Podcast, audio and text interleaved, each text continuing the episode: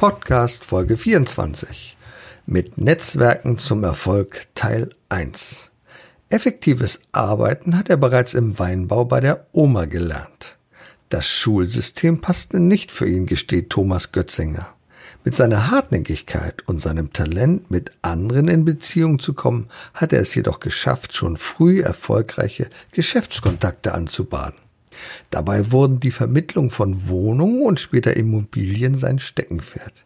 In der faszinierenden Lebensgeschichte von Thomas erfahren wir, wie er es bewerkstelligt hat, ohne großartige Vorkenntnisse sogar ganze Gewerbeimmobilien von Aldi an die richtigen Interessenten zu bringen. Erfolg braucht Verantwortung. Der Podcast von und mit Udo Gast. Herzlich willkommen beim Gastredner. Mein Name ist Udo Gast.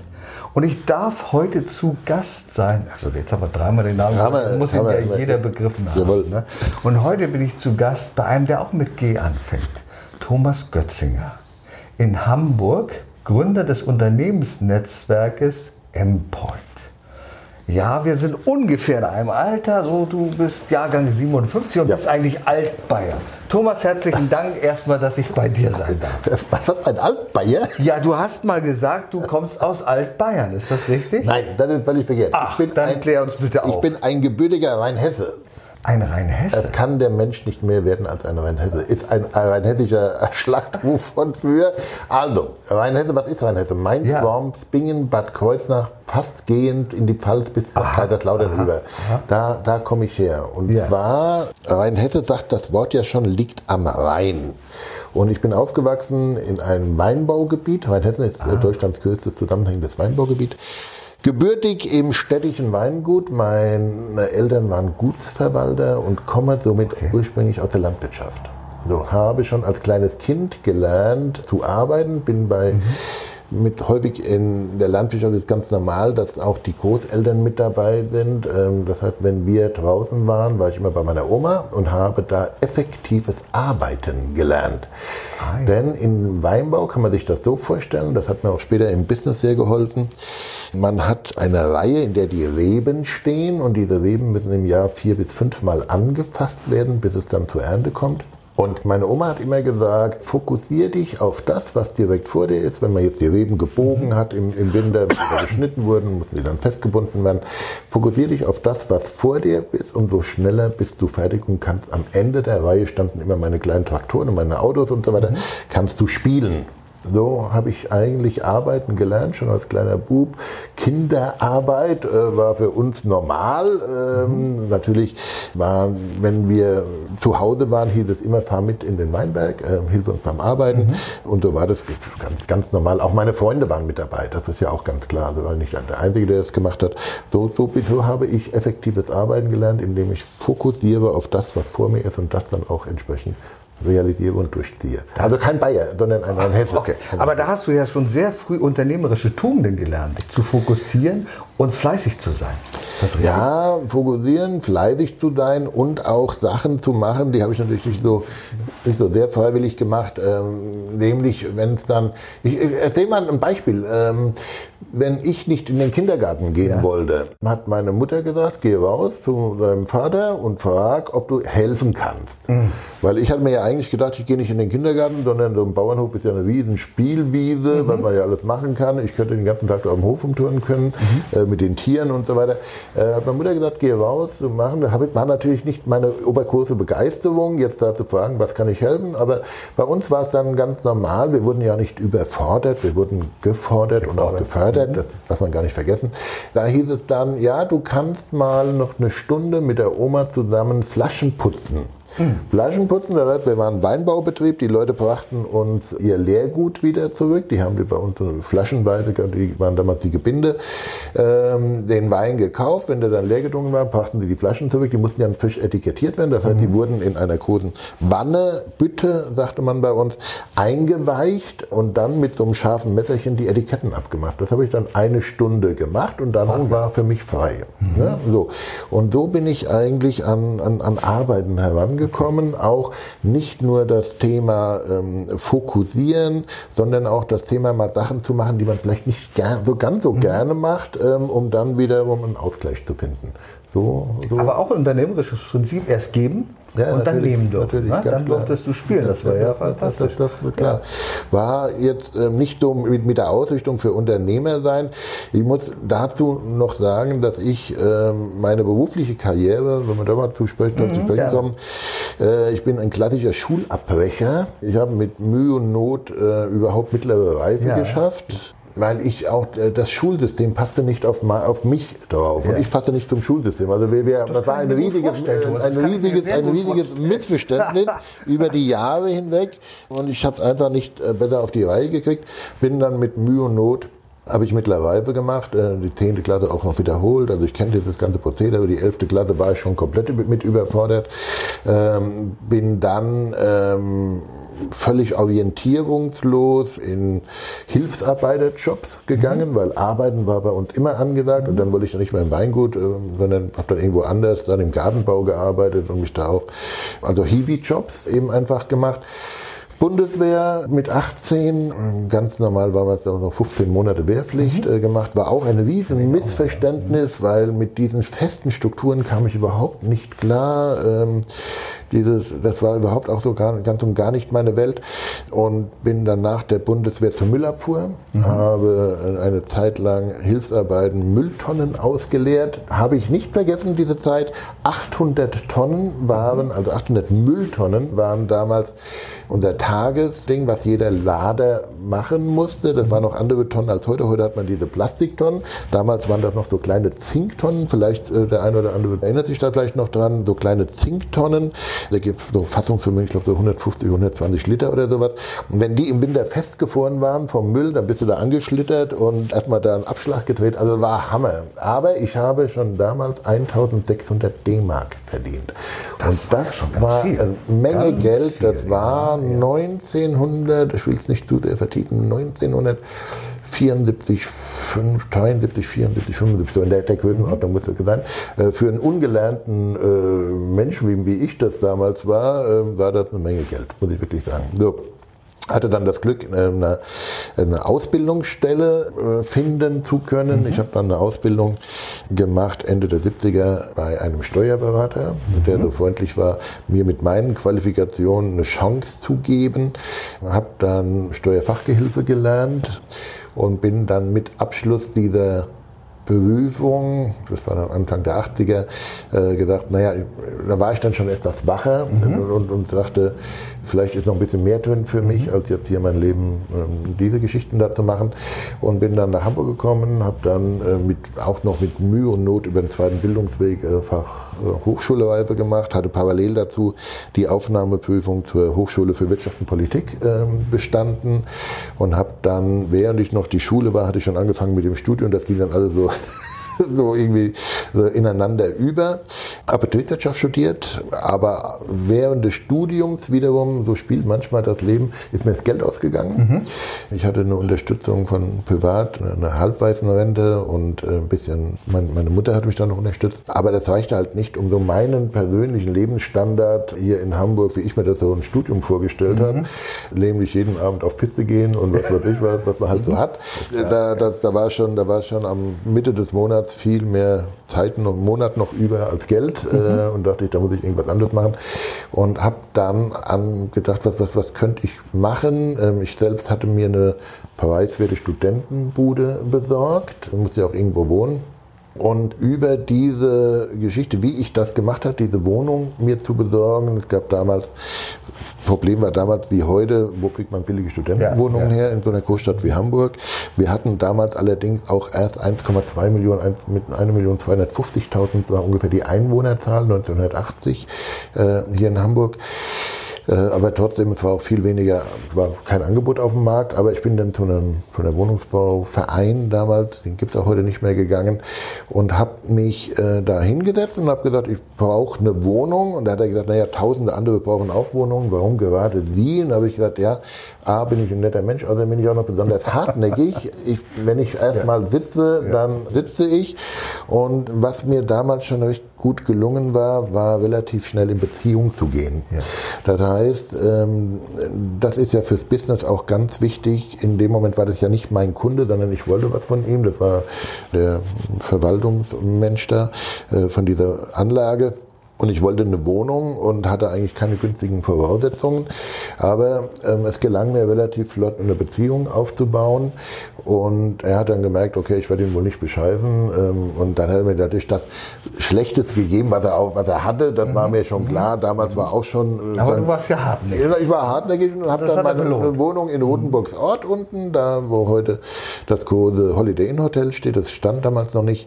Gegenüber, vierter Stock, ohne Fahrstuhl, Kohleheizung Heizung. Ich habe noch erlebt, dass wir Kohle bestellt haben und der Kohlemann, der hatte dann den Kohlesack so um die Stirn und hat den da so hochgeschleppt. Das habe ich noch erlebt und kostete damals, ich glaube, so 150 D-Mark die Wohnung, so knapp 55 Quadratmeter, zwei Zimmer. Ein Zimmer habe ich vermietet für 200 also Mark. Also geschäftstüchtig warst du schon immer? Äh, das bot sich so an. Also das war so naheliegend. Mhm. Zwei Zimmer waren eigentlich gar nicht das, was ich wollte. Mir, ja. mir reichte ein mhm. WG-Zimmer, das andere stand der, das kann ich auch vermieten. Und so ging. Und aus dieser Kiste heraus, aus dieser positiven Erfahrung, die ich damit mhm. gemacht hatte, kam ich in den, habe ich dann gesehen, okay, das ganze schwarze Brett ist voll von Leuten, die Wohnungen suchen suchen, die aber in ihrem Kopf unheimliche Vorbehalte haben. Es geht nicht, es ist so schwer und äh, auch heute, man kriegt keine Wohnung, es ist genug auf dem Markt. Man muss nur mal eine neue Idee entwickeln. Und das war der Einstieg in meine selbstständige Karriere, 1. Januar 1984. Willst du es hören? Kurz? Natürlich, okay. 1. Januar 84, also Ende 83, ich war glaube ich im dritten oder vierten Semester Betriebswirtschaft, habe ich gesagt, es muss was anderes werden, ich brauche irgendwie, ich brauche Geld, sonst, sonst funktioniert das, macht das Studium keinen Spaß. Und habe ich gesagt, okay, ich hatte noch 50 Mark in der Tasche, bin zu Oxmox gelaufen. Das war ah, so ein Stadt, Stadtmagazin, Stadtmagazin Oxmox, genau. Das war, ich studierte an einer linken Hochschule und das Oxmox war damals auch so ein bisschen ein linkes mhm. Plättchen da für halt für Studenten und so weiter. Und habe dann im, Jahr, äh, im Dezember 83 meine Anzeige aufgegeben und zwar, bevor ich die Anzeige jetzt runterratte, weil ich habe die, die habe ich, hat sich eingebrannt in mein Gehirn. Die erste nach Tausenden ja, ja, von Anzeigen, die ich danach gemacht habe, war das meine erste Anzeige. Ähm, muss ich dazu sagen, dass die Firma, die ich gegründet hatte, ich kam ja aus der Steuerbranche okay. und wusste, dass das alles so seine. Dein, dein, ja, habe ich gleich mhm. eine Firma gegründet, alternativer Wohnungsmarkt. Mhm.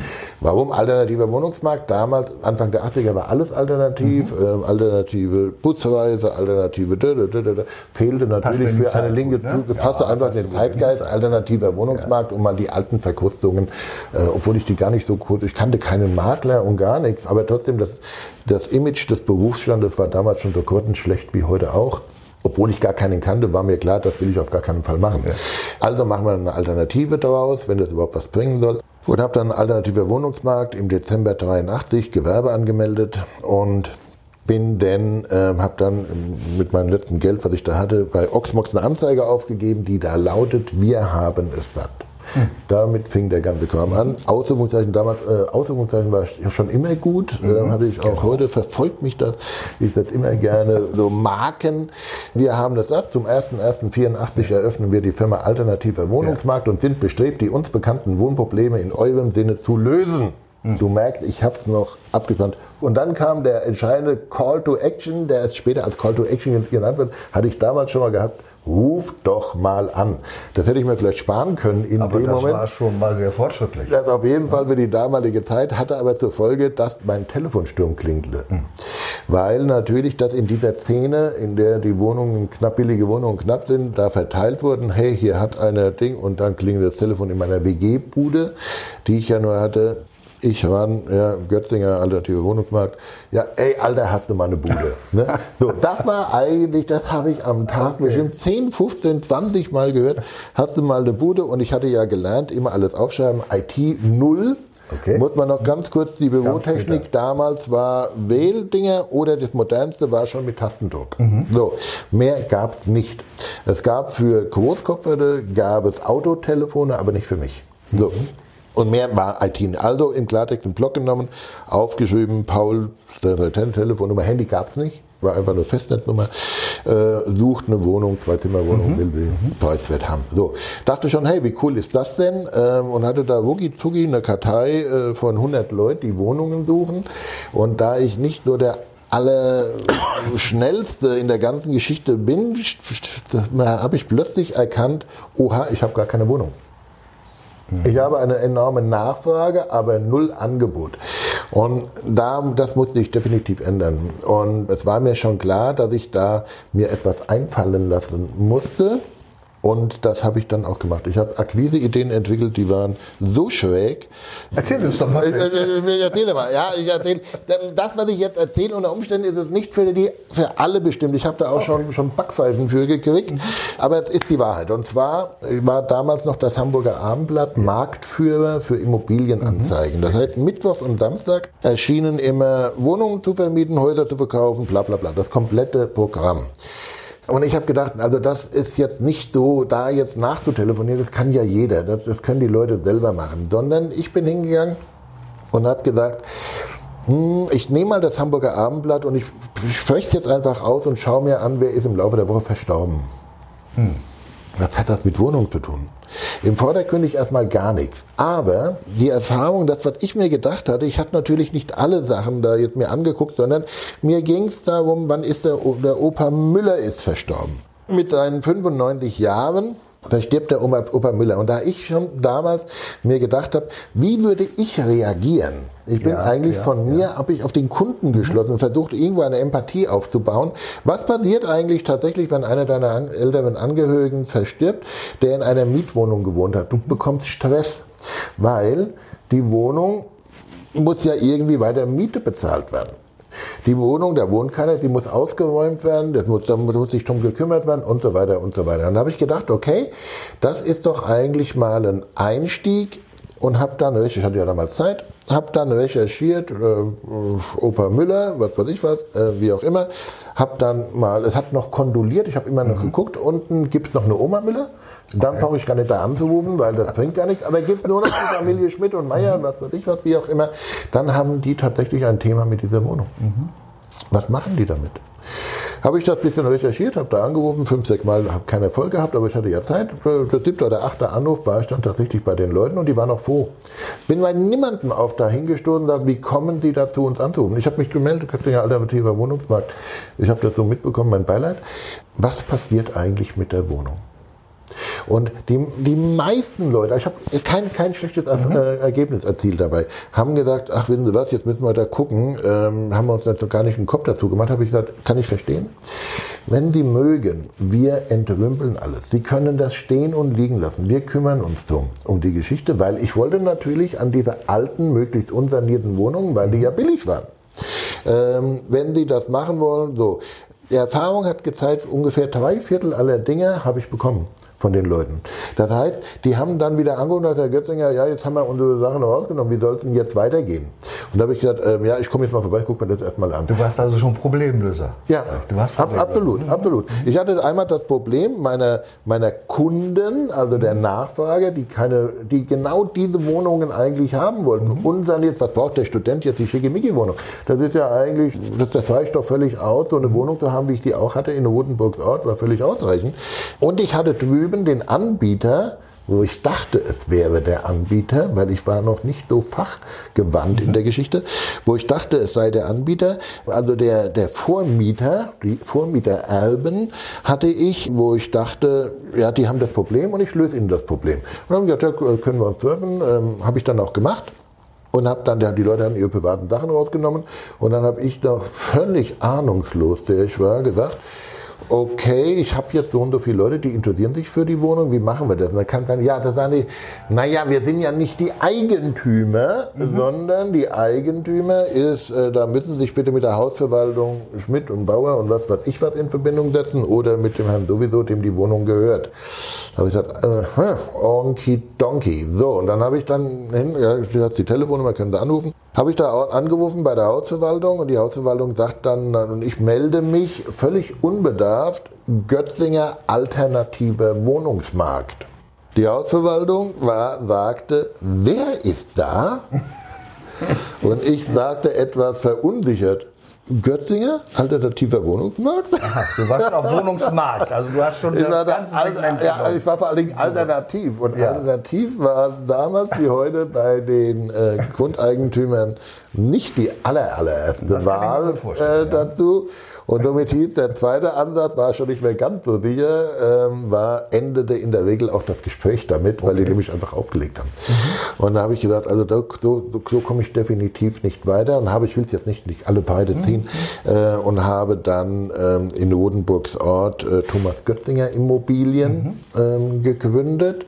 Da war das wesentlich einfacher, die ganze Kürze, weil ich konnte dann mit dem offenen Visier ähm, da auch herantreten, Götzinger Immobilien, Götzinger Makler, wie auch immer. Und aus dieser Sache heraus hat sich dann, das ging dann immer weiter. Ich habe dann auch relativ flott Leute kennengelernt, die eben Wohnungen besaßen oder Immobilien besaßen, die zu mir gesagt haben, die Idee, die Sie hier fahren, die ist so beknackt, das ist schon müssen wir wieder gut, das ist schon wieder gut, ich habe noch ja. was anderes. Okay. So, muss wirklich, ich will jetzt hier keine Namen nennen, aber ich darf mich definitiv bei den ein oder anderen, ähm, habe ich mir auch persönlich, mittlerweile sind viele schon verstorben wieder, aber das waren definitiv Mentoren für mich. Ja, ich habe gleich Mentoren kennengelernt. Das kann ich auch nur jedem empfehlen, da mal ein bisschen Ausschau zu halten nach Leuten, denen die Idee gefällt und die dann vielleicht Lust und Laune haben, das ein bisschen zu supporten.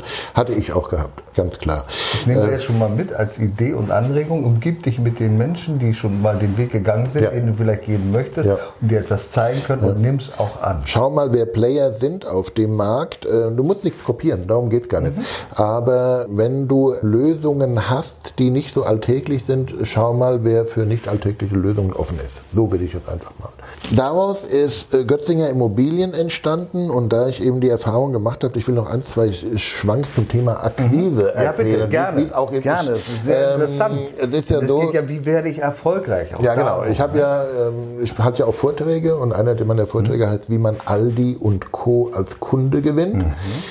Dieses Format mit diesen, mit diesen Wohnungsgeschichten war mein Einstieg da hinein. Ich hatte dann Mentoren kennengelernt, die gesagt haben, Göttinger, ja, wir brauchen mal jemanden, der vielleicht mal ein paar fische Ideen da hineinbringt. Äh, Sie sind ja ein absoluter Nobody hier in der Stadt. Mal gucken, was fällt Ihnen denn sonst noch so ein. So, und da ging es zum Beispiel auch darum, ich habe dann meine Erfahrung gemacht, hat wieder Jahre gedauert. Ich kam dann weg von der Wohnungsschiene, habe dann irgendwann mitbekommen, dass es, oder von Wohnungsvermietung, habe dann mitbekommen, dass es noch attraktiver ist, Eigentumswohnungen zu verkaufen. Habe eine Zeit lang mich mit diesem Thema beschäftigt. Wie funktioniert das alles? Ging bei mir alles nicht. Rugi zugi, man braucht auch Zeit und Geduld und dranbleiben, ist eine ganz, ganz wichtige Geschichte. Und kam dann irgendwann sogar drauf und sagte, noch attraktiver als Eigentumswohnungen sind natürlich Anlageimmobilien. Das heißt, eine Eigentumswohnung ist ja nur, eine, nur ein Bestandteil einer Wohnanlage. Ich habe das immer gerne verglichen mit dem Großmarkt, mit dem Obst- und Gemüsegroßmarkt. Wenn ich auf den Großmarkt gehe und kaufe mir und schaue, was kostet eine Apfeldine, oder so gesagt, eine Apfeldine kostet einen Euro, zehn Apfeldinen, oder ein oder Apfeldinen kostet 1,50 Euro, so gesagt, zehn Apfeldinen kosten nur 10 Euro. Das heißt, ich kaufe jetzt ein größeres Gebinde ein und verkaufe es wieder. Genauso funktioniert es bei den Immobilien. Kauf doch gleich ein ganzes Mietshaus, da hast du ganz viele Ja, Eigentumswohnungen ja, ja, drin und so weiter. Und das heißt natürlich, der Bereich Mietshäuser ist noch interessanter, auch für, die, für das Vermittlungsgeschäft, weil es natürlich viel größere Volumina sind. Natürlich tummeln sich da aber auch wiederum ganz andere Mitbewerber und da gilt es auch frische Ideen zu entwickeln. Zum Beispiel habe ich das Akquise-Thema, jetzt komme ich nochmal auf das Hamburger Abendblatt vom, vom Anfang. Im Hamburger Abendblatt stehen, standen seinerzeit auch immer Angebote von privaten Mietshäusern zu verkaufen. Da kann man sich, wenn, wenn da am Samstag die Zeitungsanzeige drin war, kann man sich vorstellen, riefen alle Makler dieser Welt rucki zucki bei den Leuten an und erzählten ihnen, dass sie Kunden haben und dass sie der Makler ihres Vertrauens doch eigentlich sein sollten.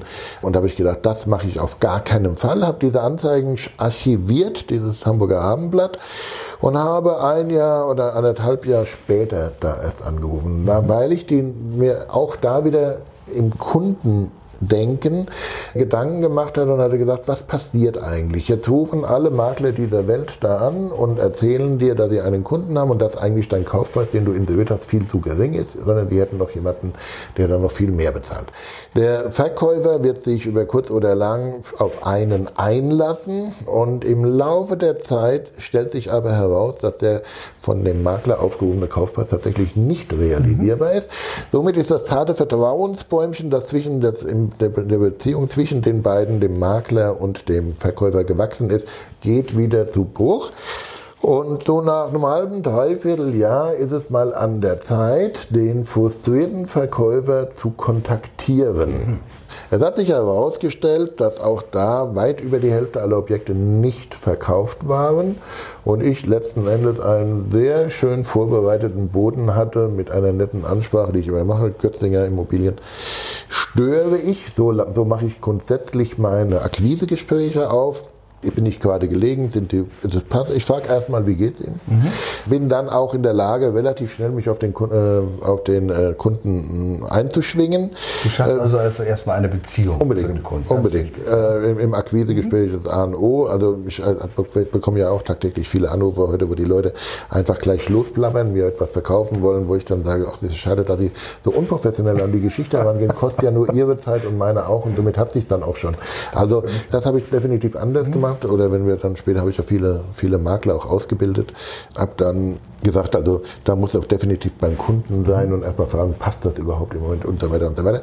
Hat sich dann herausgestellt, dass über die Hälfte der äh, Objekte noch da waren und es war natürlich ein tolles Feld für mich, mich dann eben sehr erfolgreich äh, was, was wir damals so gemacht haben. Ich war auch nicht mehr alleine, da hatte damals dann schon, ich weiß nicht, schon, glaube ich, 12 oder 15 Makler das ist ja schon für mich.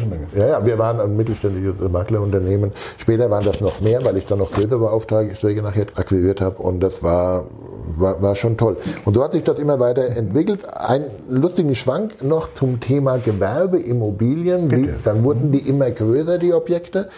Und ein schönes Ding kann ich erzählen. In der Hamburger Innenstadt hatte ich dann festgestellt, dass zum einen ist natürlich Mietshäuser mit zehn äh, Objekten, die dann Werte darstellen, so von 800 oder von 500.000 bis 2 Millionen D-Mark war das ja damals auch noch gewesen.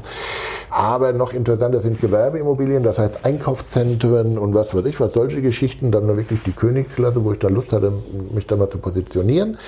Und da bin ich so durch die Stadt gefahren und habe äh, mal geschaut, zum Beispiel Versicherungen haben häufig an ihren Gebäuden auch gleichzeitig Allianz oder was weiß ich was oder Karlsruhe oder was weiß ich was, wer es immer so ist, da stehen. Und das ist ja dann da ein leichtes, zum Beispiel mal zu schauen, ob ein wenn da eine, ich sag mal, eine, Fantasienamen, eine Müller-Meyer-Versicherung mhm. äh, war es. So, genau, Müller-Meyer-Versicherung, Müller genau, die Müller-Meyer-Versicherung. die hat in Winterhude ein Gebäude und da Müller-Meyer steht da großartig dran und da ist ein L ja. flackert. Und das ist natürlich für mich eine als, ähm, als, als Akquisiteur, Immobilienakquisiteur, eine Aufforderung ins Geschäft zu kommen. Mhm. Dieses flackernde L, normal könnte sagen, geht einem völlig am Morse vorbei, völlig wurscht, aber bei mir ist das nicht so, sondern ich sehe immer Chancen mhm. auch. Und das ist eine Riesenchance. Ich bin dann hin und habe die Müller-Meyer-Versicherung im, im, im, Internet gab es nicht, ähm, im Telefonbuch dann recherchiert, wo die dann da sind. Das war dann, habe ich dann festgestellt, in Hannover Hannover, haben die ihre Hauptzentrale, habe ich da angerufen von den XY am Telefon. Ich sage, Götzinger, guten Tag. Sie haben hier in Hamburg eine tolle Immobilie. Da ist das L kaputt. Hm. Und da sagt die, ach, nett, dass Sie anrufen, das sind schon der Fünfte, ah. der mir das jetzt sagt. Ich habe so viel zu tun, ich komme gar nicht dazu, dem Hausmeister Bescheid zu sagen. Und dann sage ich, soll ich das machen? Man ist ja auch netterweise ja Service, Service ja. man will ja auch Mensch, muss auch Mensch bleiben, Service-Dienstleister.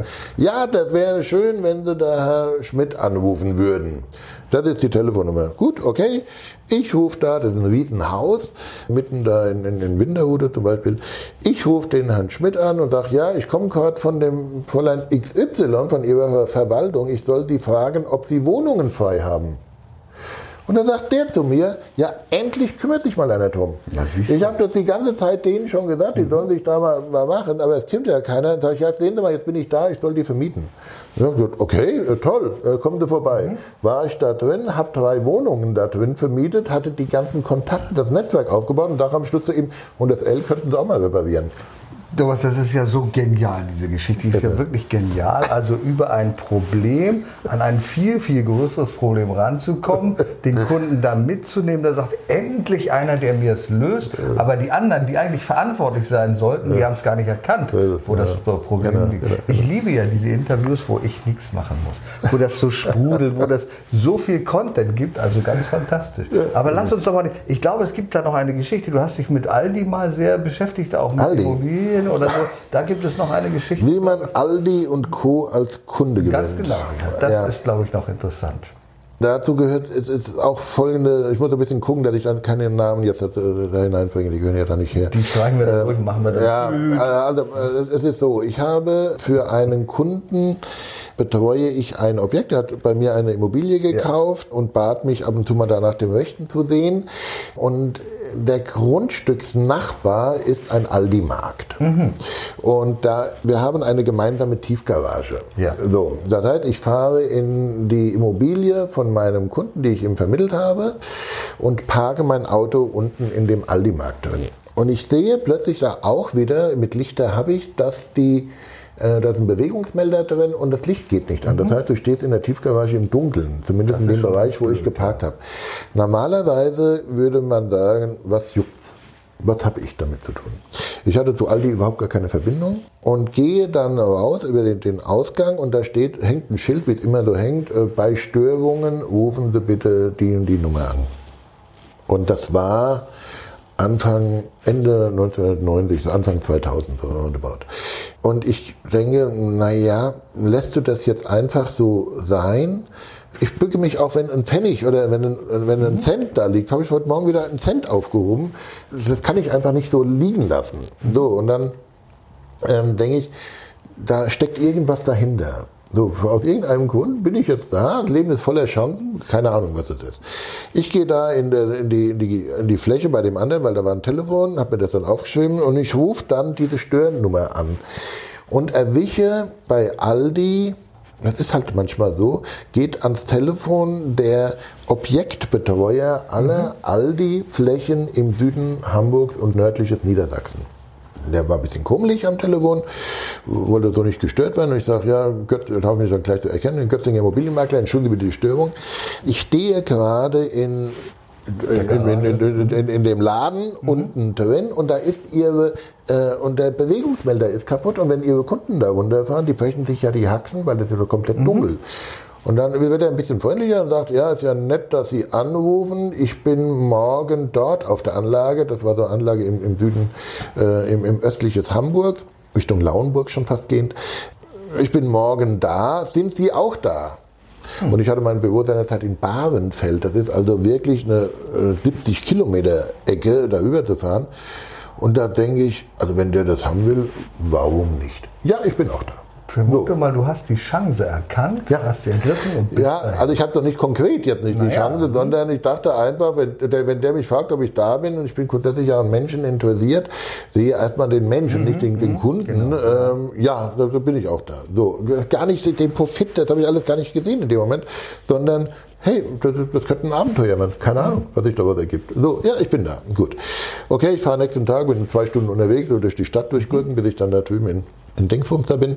Und dann kommt er dann an und sagt, ah ja, da, die Birne ist nur kaputt. Äh, sag ich, okay, wer für 50 Pfennig da, äh, für 50 Pfennig hat der Aldi-Kontakt gekostet. Wir holen jetzt die Glühbirne da im, im Laden ab und schrauben die da unten rein. Da sagt er, was machen Sie eigentlich? Und sag ich, ich bin Immobilienmakler, ich mache einfach alles. Und sagt er, naja, weil ich frage deswegen, weil wir über dem Aldi-Laden haben wir eine große Diskothek, die ist aber schon seit sechs Jahren, fünf oder sechs Jahren leer. Hätten Sie da eine Idee? Da habe ich gesagt, ja, ich muss mir das mal angucken, das kann ich so nicht sagen. Ja, wir nehmen den Schlüssel, der liegt hier in der Kasse, in der Aldi-Kasse und latscht da hoch, schließt das Ding auf, dann sage ich zu dem, muss ich vorstellen, so ein Aldi-Ding, das ist so, so ein Schlauch. Halt, verstehe ne? das, ja, ich, was kannst du damals Ja, machen? machen? Machen wir eine Bowlingbahn. Und sagt er, Bowlingbahn, das ist eine gute Idee, haben Sie jemanden? Und dann sage ich, nee, soll ich einen besorgen? Ja, mach mal. Ich lasse den Schlüssel unten drin, äh, guck mal, was da dahinter Das steht schon fünf Jahre leer, die Makler haben mich alle schon die 10 Tonnen ausgebissen.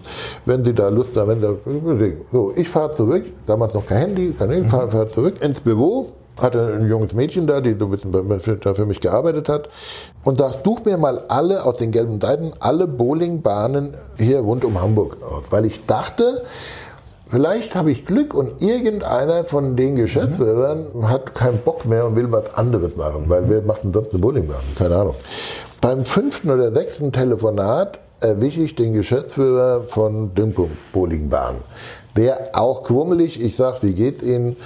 ach Mensch, mein Chef, der nervt mich, bla bla bla. Sagt, wissen Sie, ich habe da in Dingsbums bei Hamburg eine Fläche, da könnte man super toll eine Bowlingbahn. Sagt er, ah, in dem Ort, da wohnt meine Oma. Na, ich gesagt, äh, äh, sowas, aber du hast ja gesagt, zur Oma geht. Ne? So, End vom Lied war, der mietet diese Fläche. Mhm. Sie muss umgebaut werden. Ich bekomme Kontakt zu Brunswick Bowling. Mhm. Damals hatten wir Fax, musste alles gefaxt werden hin und her. Mhm. Ich fahre äh, mit dieser Information, dass der das machen will, verhandle mit dem eine Miete aus.